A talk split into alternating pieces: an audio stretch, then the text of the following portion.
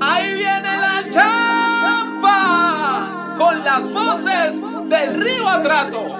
Vamos todos a educar con las voces del atrato. Vamos todos a educar con las voces del atrato. Champa por la educación, recorriendo el río Atrato. Champa por la educación, recorriendo el río Atrato. Vamos todos a educar con las voces del atrato. Vamos todos a educar con las voces del atrato. Champa por la educación, recorriendo el río Atrato. Champa por la educación, recorriendo el río Atrato.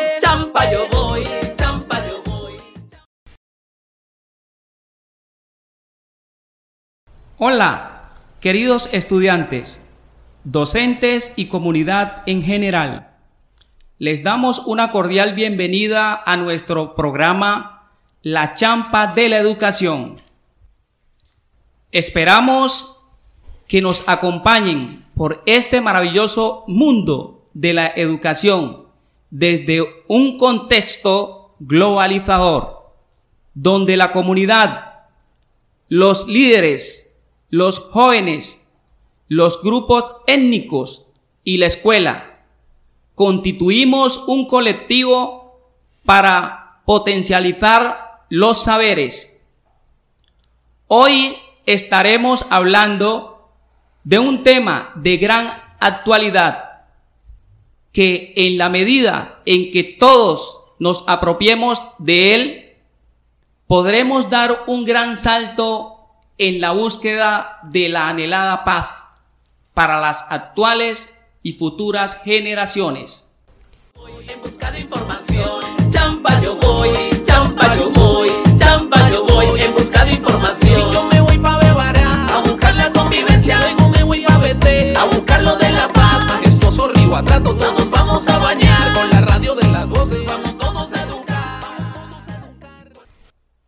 Hola, estimado público y comunidad educativa en especial. Es un gusto poder acompañarlos en este espacio. Mi nombre es María Inés Rentería Mena, docente de la institución Diego Luis Córdoba Pino. ¿Qué tal, queridísima familia educativa? Les habla Jenny María Rentería y le acompañaremos hasta el final de este espacio con mucho cariño y aprecio. Hola, hola, yo soy la profe Nubilsa. Es un honor compartir con ustedes a partir de este momento.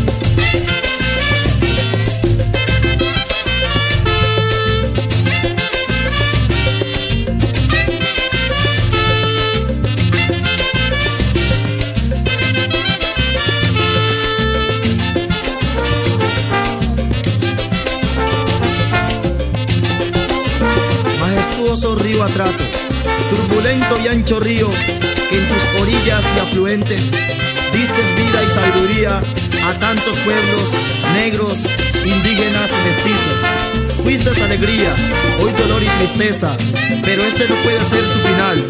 Nosotros tus hijos somos la esperanza, con las ganas de vivir, por el honor, por nuestra raza, por nuestra resistencia pacífica, por nuestra casta. Nosotros mismos somos la esperanza, a trato querido, a trato del alma.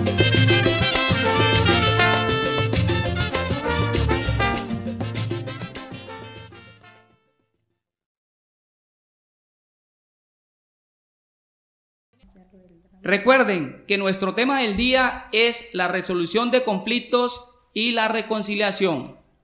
¿Cómo podría presentarse en el contexto de la escuela?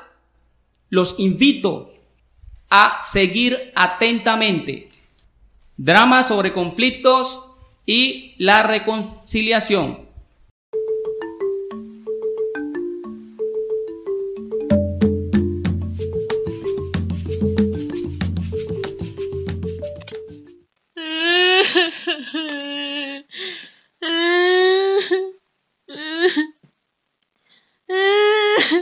Inés, ¿qué pasó?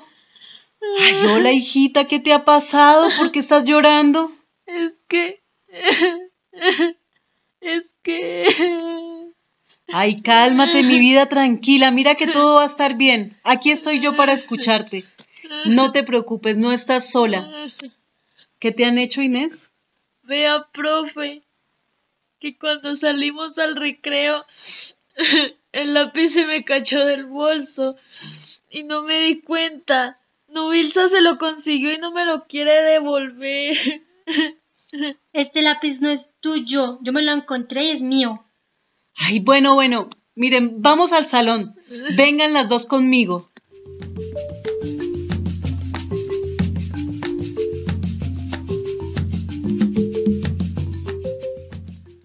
María Inés y Nubilsa, ustedes son compañeras de estudio y deben procurar mantener buenas relaciones. Quiero, la verdad, por parte de las dos, saber de quién es ese lápiz. Profe, lo que yo voy a decir la verdad. Yo lo conseguí tirado y por eso lo cogí, pero realmente no es mío. Toma, Inés, tu lápiz. ¿Se da cuenta, profe, que si era mío? Ay, ese no es el punto, niñas. Lo importante aquí es el gesto de Nubilsa, de aceptar que estaba cometiendo un error, y usted debe agradecerle.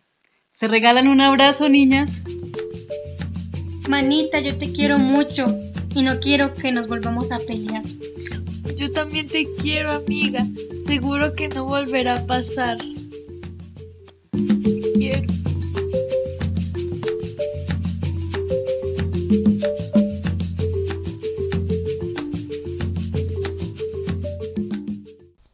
Estimados estudiantes, docentes y comunidad en general, hemos apreciado una resolución pacífica de un conflicto que, de no ser atendido, pudo desencadenar en un enfrentamiento mayor.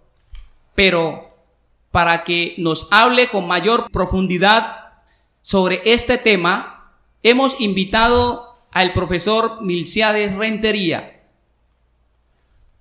Profesor Milciades, bienvenido. Hablemos sobre los conflictos y cómo estos pueden afectar las relaciones humanas. Profe Milciades, ¿cree usted que el bullying está relacionado con los conflictos?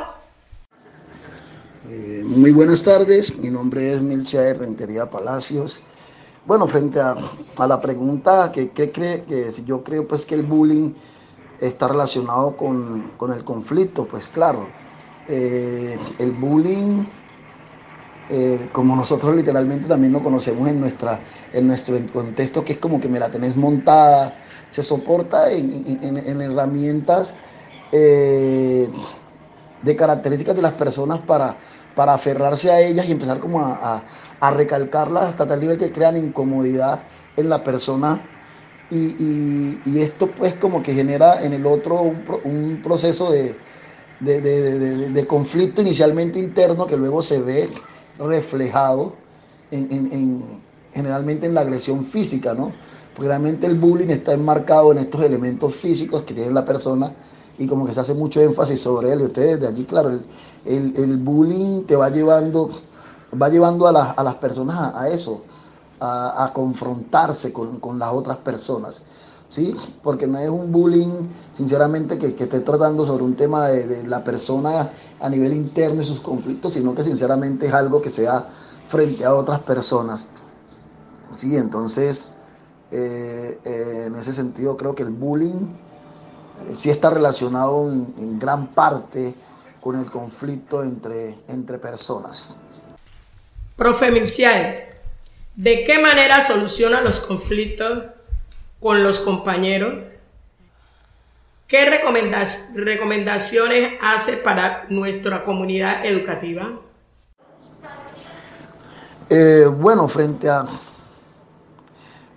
¿cómo? Bueno, yo sinceramente los conflictos siempre los he solucionado eh, dialogando, ¿no? Bueno, no siempre, pues, mientras que uno, cuando uno entre más va adquiriendo madurez, siempre los conflictos eh, invitan al diálogo, ¿no? El diálogo que nos permite saber nosotros, bueno, qué está pasando, porque a veces simplemente eh, estas dificultades se dan porque, porque no nos conocemos, porque la otra persona está allí, eh, a veces con ganas de conocernos y no abrimos el espacio para conversar, para compartir. Entonces, como esa mirada que está allí eh, de cómo solucionar un conflicto, cómo lo soluciono yo, dialogando con la otra persona, invitándola a que nos sentemos, a que hablemos. Sí, sí, yo no puedo, pues entonces buscar personas, hombre, mira, decirle a fulano, a esta persona que yo quiero hablar, que porque, porque no nos sentamos, o sea, es decir, lo hago de forma directa o lo hago de, de forma indirecta utilizando intermediarios, pero tener en cuenta que si yo voy a, hablar con alguien, es como también en los mejores términos para evitar conflictos y, sinceramente hablar eh, con, la con la intención, no necesidad, con la intención de conciliar. Bueno, eh, yo le diría unas recomendaciones a las instituciones educativas que sinceramente eh, nosotros tendríamos que empezar a educar, a educar eh, en esta necesidad de la convivencia, ¿sí? Educar para convivir, educar para que también el muchacho, el, estudiante se conozca. Cuando tú te conoces, eh, los elementos físicos no van a ser una, una, una necesidad, de, necesidad de sentirte ofendido porque alguien te las dice. Si tú te conoces, tú sabes quién es, entiendes tus características y sinceramente de una forma educativa, a ti te enseñan y tus valores y te fortalecen tu, autoestima. Esto va a hacer que, sinceramente vamos disminuyendo los niveles de, de agresividad y por lo tanto el bullying va a empezar a perder fuerza.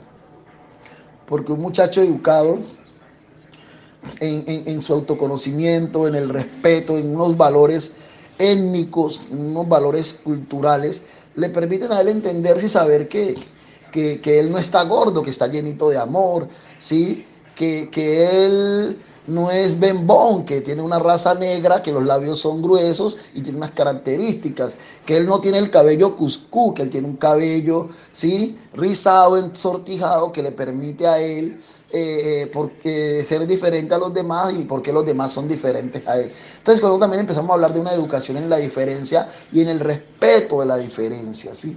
Y hacerle entender los muchachos de los entornos educativos esto, porque a veces cometemos los errores de, que si él te, como padres, aquí pues damos un saltico más a la familia, es que si él te pega, pégale. Que si él te dice, eh, gordo, tú dile frentón, tú dile pelicortico. Entonces estamos propiciando a veces desde el hogar y pues y a veces en los contextos educativos también, porque algún muchacho le dice a otro algo sobre una característica física y nosotros como docente a veces le devolvemos a este que está montándose la otra, haciéndole bullying a otra, otro defecto a este, entonces lo que hacemos es ir armando una cadena con eslabones mucho, mucho más largos y entonces también hay un tema de autoridad. Entonces como educar en el respeto, en la aceptación de lo que tú eres y cómo eres. Gracias. Ahora vamos a conectarnos con nuestros niños. ¿Qué piensan ellos del conflicto y la, y la conciliación? Escuchemos con mucha atención.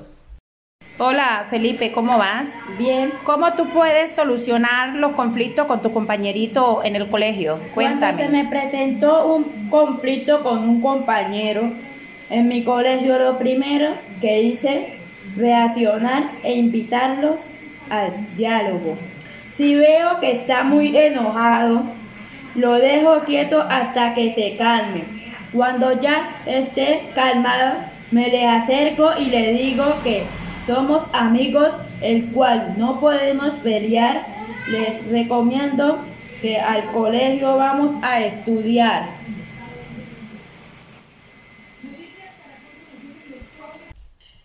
Los conflictos son aquellas situaciones o circunstancias que implican un problema o dificultad. Un conflicto puede ser con uno mismo, individual, o con varias personas. Los conflictos suelen dar lugar a emociones negativas, pudiendo provocar indiferencia, tensión y enfrentamiento. El conflicto, por lo tanto, suele ser valorado como algo negativo, que tiende a evitarse, pero un conflicto puede entenderse como una oportunidad de aprendizaje. Es una oportunidad para aprender habilidades sociales y competencias de negociación, de empatía, respeto, escucha y toma de decisiones, entre otras. Por ello, es fundamental aprovechar los conflictos que se les presentan a los más pequeños, utilizando para enseñarles a enfrentarse a las situaciones de la vida. Después de conocer estos conceptos sobre el conflicto, es turno de escuchar nuestro líder de la comunidad sobre cómo dar resolución a sus conflictos. Don Ricardo de la comunidad de Angostura. ¿Cómo puede usted solucionar un, un, conflicto que se le presente a nivel de comunidad o con, con un vecino? Pues el, el, veo que se puede, se puede solucionar un conflicto por medio del diálogo, de entrando en diálogo, preguntándole al vecino si es mi hijo que causó el conflicto, que está causando el conflicto, y yo no estaba de dónde, cómo y por qué inició el conflicto. La persona que, que, está, se siente agredida por el conflicto que presentó mi hijo, debe darme una explicación para que eh, podamos buscar solución sin que tenga que agredirme él a mí o yo a él o a ella si es una mujer, por, por, por decir algo. ¿Por qué? Porque si yo llego con palabras agresivas, tratando y tratando a las personas que de pronto me hayan mal informado eh, y yo no sepa la razón de dónde inició, pues yo creo que no haya forma de solucionar, sino más bien de agravar. Y ahí es donde de pronto se extiende, en lugar de amediar el conflicto, se puede agravar. Y no se trata de agravar, sino es solucionar, a mediar para que ese conflicto no lleve a mayor término. Recuerden, estuvimos con ustedes estos servidores, Alexis Parra, Jenny Rentería, Nubilza Cuesta y María Inés Rentería. Gracias por habernos acompañado. Recuerde, les esperamos en el próximo programa a la misma hora y por esta misma radioemisora. Chao, chao.